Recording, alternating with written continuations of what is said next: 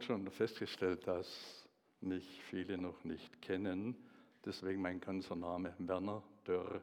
Bin 81 Jahre alt und schon 25 Jahre in der Gemeinde. 20 Jahre beim Bau, fünf Jahre bei meiner Rückkehr. Und äh, ich freue mich sehr, dass ihr heute so zahlreich gekommen seid und habe ein sehr schwieriges Thema mitgebracht dass man nicht jeden Tag in der Bibel lesen will, aber mir war das so stark auf dem Herzen, es heute einmal als eine Predigt zu verwenden. Und die Überschrift meiner Predigt heißt die Zukunft des Volkes Israel.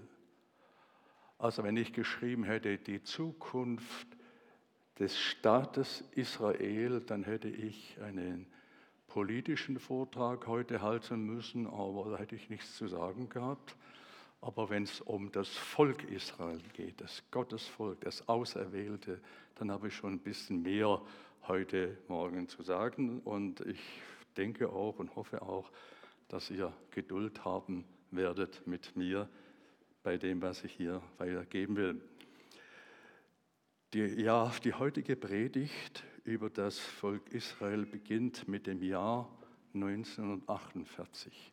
Ich will vielleicht nochmals kurz sagen, ich bin heute sehr stark ein, an mein Manuskript gebunden, weil über dieses Thema so viel zu sagen wäre und wenn ich dann ins freie Reden komme, läuft mir die Zeit davon. Deswegen werde ich immer wieder mal ganz streng an meinem Redekonzept bleiben. Ja.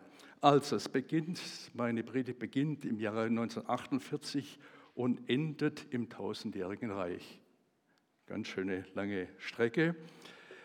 Im Jahr 48 geschah das große Wunder Gottes, dass nach circa 2000 Jahren die Nation Israel auf der politischen Weltbühne wiedererstanden ist was durch Propheten des Alten Testaments vor ein paar tausend Jahren schon vorausgesagt war, dass Gott sein Volk wieder in ihr angestammtes Land Palästina zurückbringen wird, hat sich am 14. Mai 1948 erfüllt.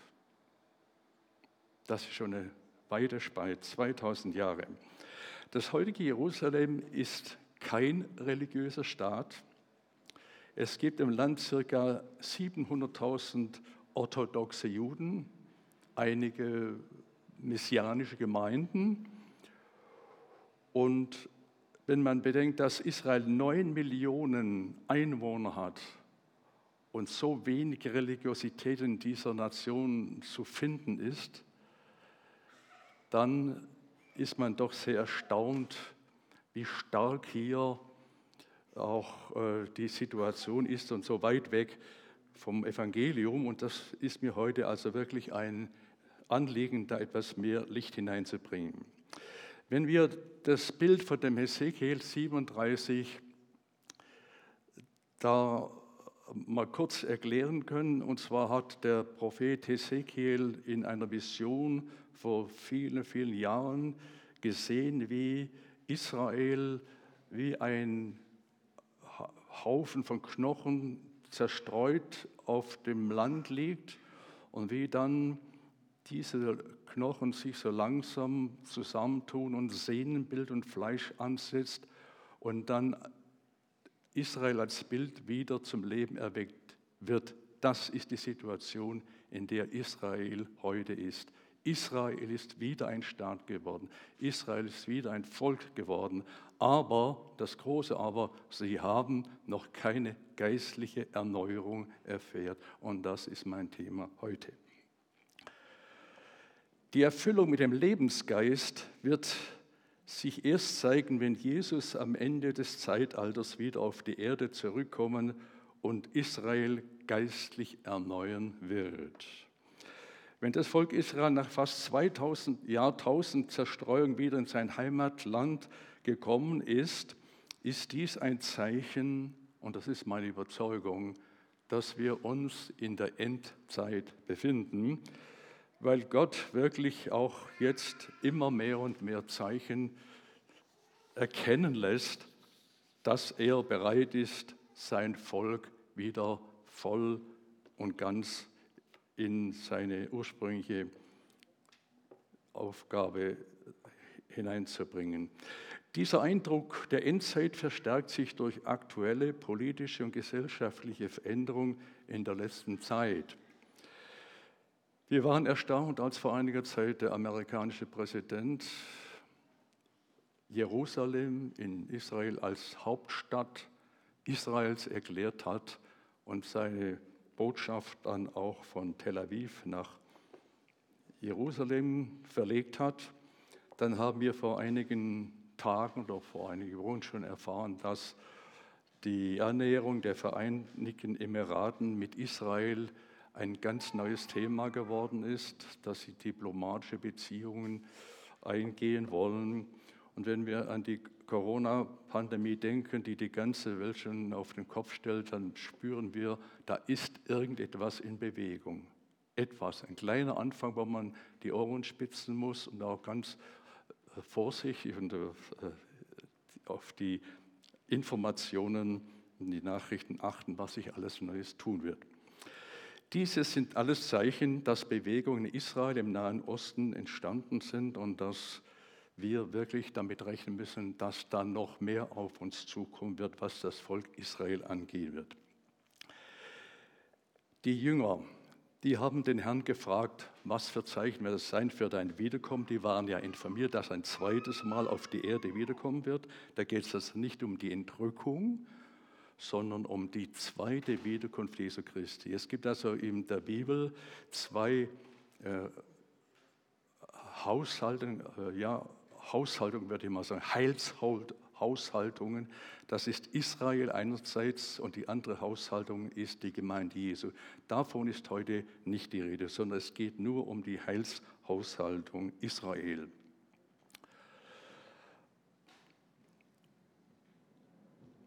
Die Jünger stellten Jesus die Frage, welches die Zeichen seiner Wiederkunft sein werden. Er sprach dann von einer Zeit der Wehen, die auf Israel zukommen werden in der Zukunft. Und vor allen Dingen sehen wir auch, dass in Vers 9 schon verstärkter Antisemitismus hier angezeigt wird. Sie werden euch hassen und verfolgen, haben wir schon gelesen im Text. Doch der Schwerpunkt seiner Aussage war die Ankündigung einer künftigen Drangsalzzeit für Israel, in einem solchen Ausmaß, wie es eine solche bisher in der Welt nicht gegeben hat. Wir lesen in Vers 21, dann wird eine große Bedrängnis sein, wie sie von Anfang der Welt bis jetzt nicht gewesen ist und nicht mehr sein wird. Das ist der erste Schwerpunkt in meiner Predigt. Es wird noch einmal eine große Drangsalzzeit auf Israel zukommen in der Zukunft. Wir wissen nicht wann, das kann sie noch hinziehen, aber ich habe ein bisschen Bammel gehabt, diese Predigt zu machen, weil es auch Leute unter uns gibt, die sagen, ja, Israel hat auch den Holocaust so durchmachen müssen. Das war doch schon eine große Drangsalzzeit, die nicht zu überbieten ist. Und doch steht es hier drin, dass in der Endzeit eine solche Trübsal über Israel noch einmal kommen wird. Jesus sagt eine Staatskrise von solchen Ausmaßen voraus, die, er, die es bisher in Israel noch nie gegeben hat. Man kann davon ausgehen, dass der Holocaust, den unsere Vorfahren zu verantworten haben, diese große Trübsal in etwa ahnen lassen. Ich will jetzt heute nicht das zu sehr dramatisieren, aber als ich vor kurzem Filme über den Holocaust äh, gesehen habe, war ich nicht mehr in der Lage, den ganzen Film anzuschauen, weil das so schrecklich und furchtbar war, dass es mich sehr stark bewegt hat. Und sowas soll in dieser Weise noch einmal kommen. Das ist eine Botschaft, die uns aufhorchen lässt. Die kommende Trübsal wird auf Israel und auch auf die übrige Welt zukommen und vom angekündigten Antichristen beherrscht werden. Ursprünglich wollte ich auch über die Trübsal und Antichristen predigen, aber dann habe ich gemerkt, das ist viel zu viel Stoff, da muss ich kürzen und das habe ich dann auch gemacht. Mit einem Riesenheer aus vielen Nationen wird in Zukunft der Antichrist als politischer Weltbeherrscher das kleine Land Israel angreifen. Alles auf dem Text. Ich, man könnte das Bild ja nochmals, den Text nochmal an die Wand werfen, dass man so ein bisschen die Verse verfolgen kann. Dieser politische Weltbeherrscher wird das kleine Land Israel angreifen, Jerusalem einnehmen und die Hälfte der Stadt wird gefangen genommen werden und es wird viele Toten geben. Ich habe die Anzahl und die nicht so im Detail sagen wollen, weil das für manche erschreckend ist. Der übrige Rest des Volkes wird von dem wiederkehrenden Christus dann gerettet werden. Das in aller Kürze in diesem Vorspann. Dieser Endkrieg im Nahen Osten wird als die Schlacht von Hamagedon bezeichnet und dieser Krieg wird das Ende des jetzigen Zeitalters einleiten. Also unser Zeitalter wird einmal enden und das zweite Zeitalter, das auf uns zukommt, wird das Zeitalter des tausendjährigen Reiches. Da werde ich noch im Gesamten heute noch mehr sagen.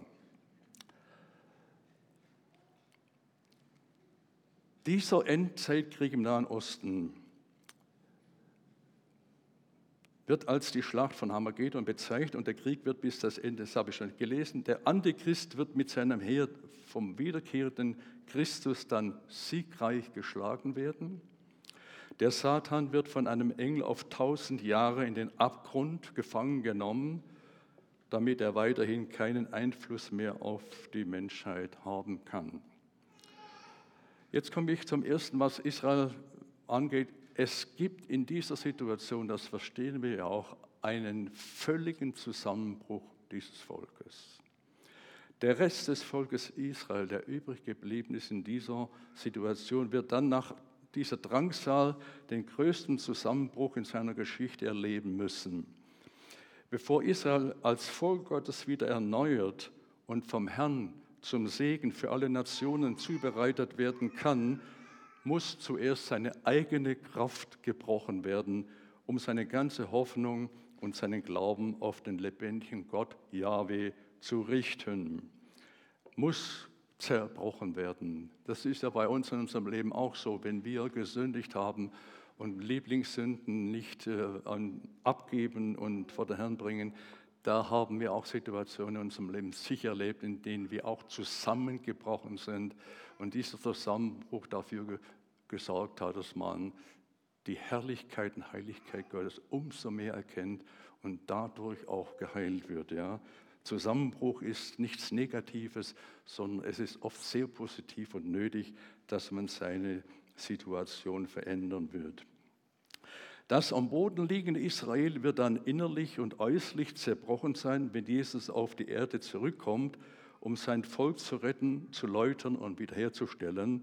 Und jetzt komme ich auf die Wiederkunft Jesu zurück. Ich habe immer so kleine Abschnitte, die ich dann auch nochmals besonders betone. Nach dem ersten Ereignis, Ereignis der Trübsal zeigt Jesus dann seinen Jüngern das zweite große Ereignis, das auf Israel zukommen wird, die Wiederkunft Jesu Christi auf die Erde als der Messias des Volkes Israel. Selbst die orthodoxen Juden in Israel warten heute noch immer noch auf den Messias diese säkulare Gesellschaft in Israel, die hat, nimmt da keine Notiz davon. Also wenn hier gesagt wird, dass Christus zurückkommt, der Messias, dann definiere ich ganz kurz diesen Begriff Messias und Christus bedeuten genau dasselbe. Das heißt nichts anderes, die Gesalbten. Früher wurden die Könige gesalbt und so wird auch Christus, der Messias, als der Gesalbte Gottes zurückkommen in diese Welt und zusammenfassend kann man das Amt des Christus so benennen, Priester und König. Ein König und ein Priester Gottes wird zurückkommen. Das ist das, was die, äh, einmal die orthodoxen Israel erwarten und das ist das, was auch die Christen erwarten. Und dieser König wird am Ende des jetzigen Zeitalters ein zweites Mal auf der Erde zurückkehren und ich lese hier in Vers 30, und dann werden, wird das Zeichen des Sohnes des Menschen am Himmel erscheinen. Und dann werden wehklagen alle Stämme des Landes Israel, und sie werden den Sohn des Menschen kommen sehen auf den Wolken des Himmels mit großer Macht und Herrlichkeit. In Offenbarung lesen wir das noch in einer anderen Art und Weise und es gibt ja so viele Prophetien. Als ich mich da durchgewühlt habe in der Vorbereitung, da habe ich eigentlich zwischenrein zweimal aufgeben wollen, aber ich habe das so stark auf dem Herzen gehabt, darüber zu sprechen, deswegen habe ich das nochmal durchgeboxt. Offenbarung 9 lesen wir die Wiederkunft Jesu, wie das beschrieben wird. Und ich sah den Himmel geöffnet und siehe, ein weißes Pferd und der darauf saß, heißt treu und wahrhaftig und er richtet und führt Krieg in Gerechtigkeit. Seine Augen aber sind wie Feuerflammen und auf seinem Haupt sind viele Diademe. Also er wird sehr stark in Erscheinung treten. Und er trägt einen Namen geschrieben, und er ist begleitet mit einem in Blut getauchten Gewand und sein Name heißt das Wort Gottes. Also der Wiederkommende ist das Wort Gottes, Christus. Und die Truppen, die im Himmel sind, folgen ihm auf weißen Pferden, bekleidet mit weißer, reiner Leinwand. Und aus seinem Mund geht ein scharfes Schwert hervor. Das ist immer ein Bild dafür, dass er in dem, was er sagt, den Nationen sagt, den Jüngern sagt, dass er Vollmacht hat. Er spricht ein Wort und es geschieht. Das Schwert des Mundes, damit er mit ihm die Nationen schlage. Seine Autorität ist so groß, dass er nur ein Wort sagen muss und Dinge ändern sich. Und er wird sie hüten mit eisernem Stab. Das ist dann später im tausendjährigen Reich, das eine sehr strenge Regierung vertreten wird. Ich werde mehr darauf kommen nachher. Und er tritt die Kälte des Weines, des Grimmes und des Zornes Gottes, des Allmächtigen. Und er trägt auf seinem Gewand und an seiner Hüfte einen Namen geschrieben, König der Könige, Herr der Herren. Da steckt Autorität drin. Das muss man erlebt haben. Da wird eine Herrlichkeit und eine Kraft und eine Dynamik entwickelt werden, die wir uns gar nicht so richtig vorstellen können. Was das bedeutet, wenn dieser Messias zurückkommen wird in diese Welt. Ja, nach dieser, diesem Ereignis der Wiederkunft Christi komme ich auf die Gruppen zurück, die mit ihm zusammen dann auch im zukünftigen Gottesreich wirken werden. Das sind nicht alle, die ich aufgeschrieben habe. Es geht um die Auferstehung der Toten und zwar nach seiner Wiederkunft beginnt die erste Auferstehung von verstorbenen Menschen. Es sind die Märtyrer der Endzeit, die in der großen Trübsal um Jesu willen ihr Leben lassen mussten.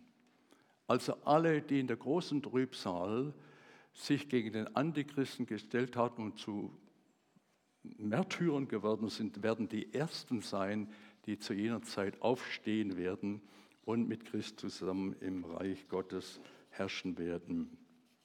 Wer an dieser ersten Auferstehung teilnimmt, darf als König und Priester tausend Jahre lang mit Christus regieren. Wir denken an die zwölf Jünger Jesu, denen der Herr ausdrücklich gesagt hatte, dass auch sie in seinem Reich auf zwölf Thronen sitzen können. Also seinem Reich ist immer das tausendjährige Reich, das Millennium, tausend Millennium, tausend Jahre. Ja, der Herr hat ihnen gesagt, ihr werdet auf Thronen sitzen und die zwölf Stämme Israel richten. Richten heißt also nicht immer verurteilen oder irgendwie wegstoßen, sondern richten heißt zuerst einmal Recht sprechen, Urteile fällen, letztendlich aber auch Verurteilungen aussprechen oder auch Richtung geben. Also richten hat nicht immer ein negatives Wort, weil es ist grundsätzlich so, dass auch beim Endgericht Recht gesprochen wird. Und wenn wir so viel Unrecht in der Welt sehen und denken, oh, wie wird es einmal ausgehen mit dieser Welt am Ende, wenn der Herr das letzte Gericht sprechen wird, dann wird er nichts anderes machen als Recht sprechen. Das beruhigt mich, dass Gott da keinen Fehler macht, oder? Amen, ja, ja. Es ist so, ja, doch. Auch die entrückte Gemeinde der Leib Jesu wird im Reich Christi mitherrschen, sind wir doch in der Schrift auch als Könige und Priester berufen. Paulus sagt, wir richten Engel und wir werden auch die Welt richten. Ja. Wir werden die Welt richten und auch Engel richten. Auch die Gemeinde Jesu wird wiederkommen. Die ist schon schon bei verrückt, wird berückt. Entschuldige bitte. Ich habe hier ein bisschen.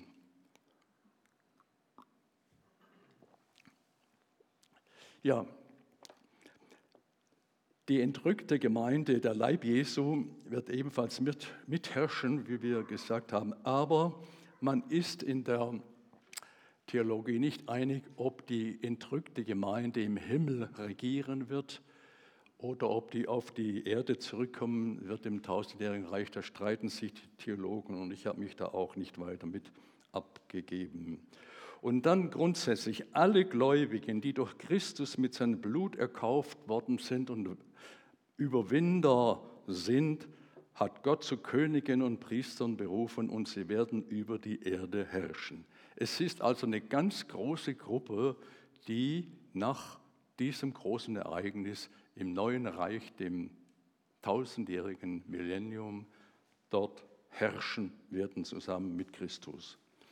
Ich gehe jetzt dann von diesem Abschnitt wieder weg und komme auf Israel zurück, das in diesem Zerbruch an sein Ende, an seine Grenzen gekommen ist. Und das nächste, was ich über Israel hier zu sagen habe, es geht um Buße und innere Erneuerung. Israels geistliche Erneuerung beginnt nach der Vernichtung der feindlichen Heere durch einen inneren Zerbruch und der darauf folgenden Buße. Es gibt nie einen Zugang, eine wirkliche Verbindung mit Gott, wenn man nicht aus einem Zerbruch der eigenen Sünde das bereut und vor Gott bereinigt. Und so ist es auch beim Volk. Es gibt, wie habe ich es hier aufgeschrieben, beim Kommen des Messias wird Israel Errettung und Befreiung von seinen Sünden erlangen, also Vergebung, und eine tiefgehende völkische Buße wird einsetzen. Also das erneuerte Israel im tausendjährigen Reich wird eine völkische, also eine Buße von der ganzen Gruppe Israel sein, und das wird eine ganz große Erfahrung werden, was dann Gottes Geist mit diesem Volk machen wird. In dieser Buchsituation wendet sich der wiederkommende Herr zuerst seinem Volk zu. Wir lesen über das Haus David und über die Bewohnerschaft von Jerusalem gieße ich den Geist der Gnade und des Flehens aus und sie werden auf mich blicken, den sie durchbohrt haben und werden über ihn wehklagen und sie werden bitter über ihn weinen. An jenem Tage der wird die Wehklage in Jerusalem sehr groß sein. Wenn man gesündigt hat und seine Sünden bereinigt hat, den Schmerz eines inneren Zerbruchs erlebt hat, dann geht es an die Substanz und das gilt nicht nur für das völkische Israel, das gilt auch für uns. Wenn wir unser Leben nicht in Ordnung bringen, dann wird Gott uns nicht segnen und gebrauchen können.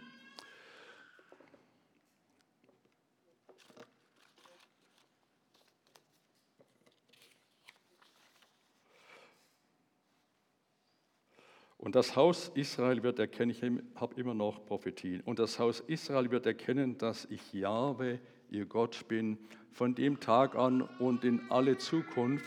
Darum spricht der Herr Jahwe, jetzt wende ich das Geschick Jakobs und erbarme mich über das ganze Haus Israel. Und sie werden erkennen, dass ich Jahwe, ihr Gott bin. Ich werde mein Angesicht vor ihnen nicht mehr verbergen, wenn ich meinen Geist über das Haus Israel ausgegossen habe, spricht der Herr Jahwe. Gott gibt sich zu erkennen in Christus. Jetzt fängt Israel an, richtig den Durchblick, den geistlichen Durchblick zu bekommen. Sie werden Jahwe Gott und sie werden Christus, den Messias, erkennen. Tausende Jahre haben sie ihn zwar schon gehabt, aber nicht erkannt, wer der Messias ist. Jesus von Nazareth, den haben sie erkannt, aber dass er der Messias Israels werden wird, das haben sie ja nicht erkannt. Und das ist auch interessant. Der Begriff Jahwe bedeutet ja schlicht und einfach ich bin. Das ist eine Ableitung, das kann ich jetzt hier auch nicht im Detail erklären. Aber wenn von Jahwe in der Bibel geschrieben steht, heißt es immer, ich bin. Und Christus Jesus wird auch genauso Jahwe benannt, ich bin. Und deswegen sagt auch Jesus immer wieder, ich bin das Brot des Lebens, ich bin der äh, Auferstehung, der Weg, die Wahrheit und das Leben. Er macht sieben Aussagen, wo er immer sagt, ich bin. Und mit diesem Ich bin erkennt Israel, das ist der von Gott gesalbte Messias. Das ist die große Erkenntnis, die dann einmal Israel machen wird. Die jahrtausendalte Decke wird Israel vor den Augen weggenommen und sie werden den erkennen, den sie durchstochen haben, Jesus den Messias. Die Römer haben ihn zwar durchstochen, aber die Israelis haben ihn damals dazu gebracht. Diese Erneuerung Israels durch den Heiligen Geist wird dann der Erfüllung der Vision des Propheten Hesekiel sein, wie ich vorhin schon gesagt habe. Und in der vollständigen Erneuerung Israels sehen wir, dass erst dann, wenn sie den Messias erkennen, Israel den Geist des Lebens bekommt. Das ist das, was Hesekiel gesagt hatte. Die, der Mensch steht schon aber der Odem, Odem, der Atem, der Geist fehlt. Und das geschieht dann dort, wenn sie Christus als den Messias erkennen, dass sie plötzlich zu einem neuen geistlichen Leben kommen. Das ganze Volk Israel wird komplett erneuert. Ist das nicht toll? Ich, ich bin fasziniert, wenn ich so, das, sowas in der Bibel lese. Diese Erneuerung Israels durch den Heiligen Geist wird dann die Erfüllung der Vision sein. Das habe ich hier schon erwähnt. Und jetzt kommt das nächste. Es wird einen neuen Bund geben zwischen Gott und seinem Volk Israel. Gott hat schon immer Bündnisse früh im Alten Testament gehabt, aber das wird jetzt ein völlig neuer Bund. Nicht ein Bund des Wortes und des Gesetzes sein, sondern es wird ein geistlicher Bund sein, den Gott mit seinem Volk machen wird. Nach Buße, Erneuerung und Geistempfang wird der wiederkommende Messias einen neuen Bund mit seinem Volk Israel machen. Und der Prophet Jeremia bringt das wunderbar äh, vor uns und sagt, dies ist der neue Bund, den ich mit dem Haus Israel nach jenen Tagen schließen werde, spricht der Herr. Ich werde mein Gesetz in ihr Inneres legen und werde es auf ihr Herz schreiben und ich werde ihr Gott sein und sie werden mein Volk sein. Ich werde ihr Gott sein und sie werden mein Volk sein. Das ist der neue Bund und dieser neue Bund wird nie mehr aufhören der wird auf ewig bestehen.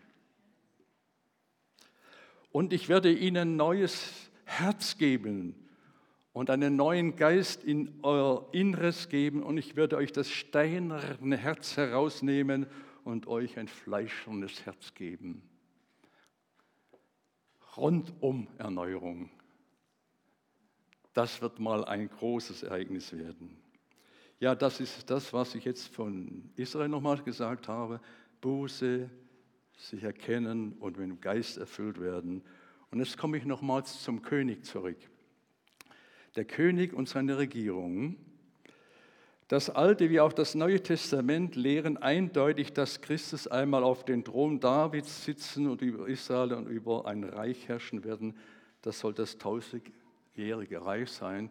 Es wird immer wieder mal der Thron Davids erwähnt und die Gelehrten sind da unterschiedliche Meinungen. Sie meinen, dass das nur sinnbildlich gemeint ist für den Christus oder welche sind der Ansicht, dass David auch auferweckt wird und wirklich real auf dieser Erde wieder auf dem Thron sitzen wird. Ich lasse das einfach mal offen. Auf jeden Fall wird hier dieses Ergebnis vom, auf dem Thron benannt, das Friedenreich des jetzigen Zeitalters. Obwohl der Thron Christi in Jerusalem errichtet wird, erstreckt sich Christi Herrschaftsgebiet auf die ganze Welt, sodass alle Nationen unter sein Zepter kommen. Der Prophet Jesaja schreibt: Denn uns ist ein Kind geboren, ein Sohn ist uns gegeben und die Herrschaft ruht auf seiner Schulter. Das ist typisch Prophetie. Zuerst ein kleines Kind und schon auf der hat er Herrschaft. Man nennt ihn wunderbar, Rat, starker Gott, ewig Vater, Friedefürst. Die Mehrung der Herrschaft und des Friedens wird kein Ende sein auf dem Thron Davids und in seinem Königreich, dass er es gründe mit Recht und Gerechtigkeit und beschäftige, befestige von nun an bis in Ewigkeit. Also hier geht es jetzt um die Regierung des Messias in der neuen Welt. Da geht es zuallererst um Gerechtigkeit. Manche machen sich eine falsche Vorstellung vom tausendjährigen Reich, die meinen, das wäre schon das Paradies. Das ist es bei weitem nicht. Denn nur Israel wird erneuert werden, nicht die ganze Welt. Das muss man auseinanderhalten. Ich komme ja darauf. Die Herrschaft des Christus im tausendjährigen Reich wird für sehr stark für Frieden und Gerechtigkeit sein. Der Messias wird mit einem eisernen Stab regieren, weil es immer noch politische Machtgebilde geben wird und die Menschen aller Welt immer noch ihre sündige Natur in sich tragen. Die Menschen verändern sich nicht in der Menge, Verändert ist nur, wie schon sagte, Israel. Die natürlichen Auswirkungen ihrer sündigen Natur müssen im Zaum gehalten werden. Ja, es wird von Christus, dem Messias, auch sicher eine Ethik gepredigt werden, die sie einfach befolgen müssen. Die Herrschaft des Christus wird keine Demokratie, sondern eine absolute Monarchie sein, an deren Spitze ein König das Sagen hat.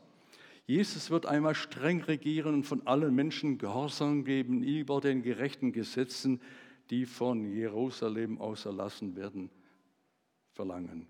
Er wird Gehorsam einfordern. Dann zum Frieden. Und das ist mein letzter Abschnitt und der ist allenthalben bekannt. Das ist Jesaja 2. Da lesen wir,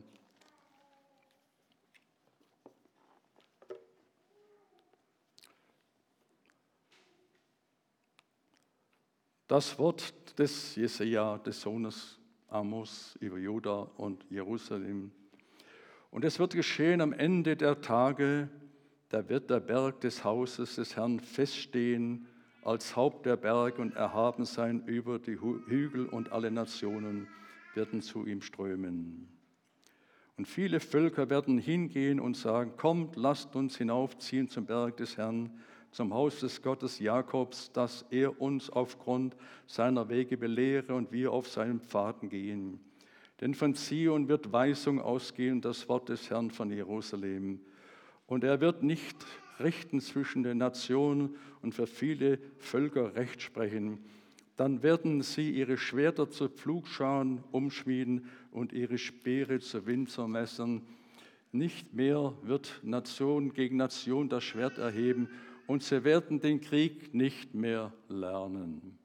Das ist eine gute Botschaft. Sie werden den Krieg nicht lernen. Der Friede Fürst wird das alles in die Wege, Wege leiten. Im tausendjährigen Reich wird Jerusalem die religiöse und politische Hauptstadt der Welt sein. Der König wird die Vorherrschaft über alle Nationen der Welt einnehmen. Der Berg, von dem hier gesprochen wird, bezieht sich auf den Tempelbau und zu jener Zeit wird voraussichtlich der neue Tempel bereits wieder dort stehen. Ein Berg bedeutet in der Schrift symbolisch ein Königreich, in dem ein Herrscher regiert. Wenn wir hier in Vers, entschuldige, Schrift ist so klein hier. In Vers 2 lesen, es wird geschehen am Ende der Tage, da wird der Berg des Hauses Herrn recht und feststehen und das Haupt der Berge und erhaben sein über die Hügel und alle Nationen werden zu ihm strömen. Das bedeutet, Jerusalem wird ein weltweiter Wallfahrtsort werden. Jetzt ist es Mekka für die Muslime. Aber wenn Christus ein Reich aufgerichtet haben wird, wird alle Welt eine Wallfahrt nach Jerusalem machen. In Vers 3 lesen wir, und viele Völker werden hingehen und sagen, kommt, lasst uns hinaufziehen zum Berg des Herrn, zum Haus des Gottes Jakobs, dass er uns aufgrund seiner Wege belehre und wir auf seinen Pfaden gehen. Denn von Zion wird Weisung ausgehen, das Wort des Herrn von Jerusalem. Also es wird eine ganz große Erweckung aufbrechen. Die ganze Welt wird nach Jerusalem ziehen und dort sich von Gott beschenken lassen durch das Evangelium. Und jetzt will ich doch einiges noch rausschneiden, weil die Zeit gelaufen ist. Etwas ganz Interessantes möchte ich noch erwähnen, dass Christus als König in seiner Vollmacht etwas Außergewöhnliches schaffen wird und das ist der Nahe Osten in dem jetzt Israel einen ständigen Konflikt mit den Palästinensern hat und auch mit den umliegenden Nationen. Und da lesen wir aus Jesaja 19, Entschuldigung mal, einige Verse.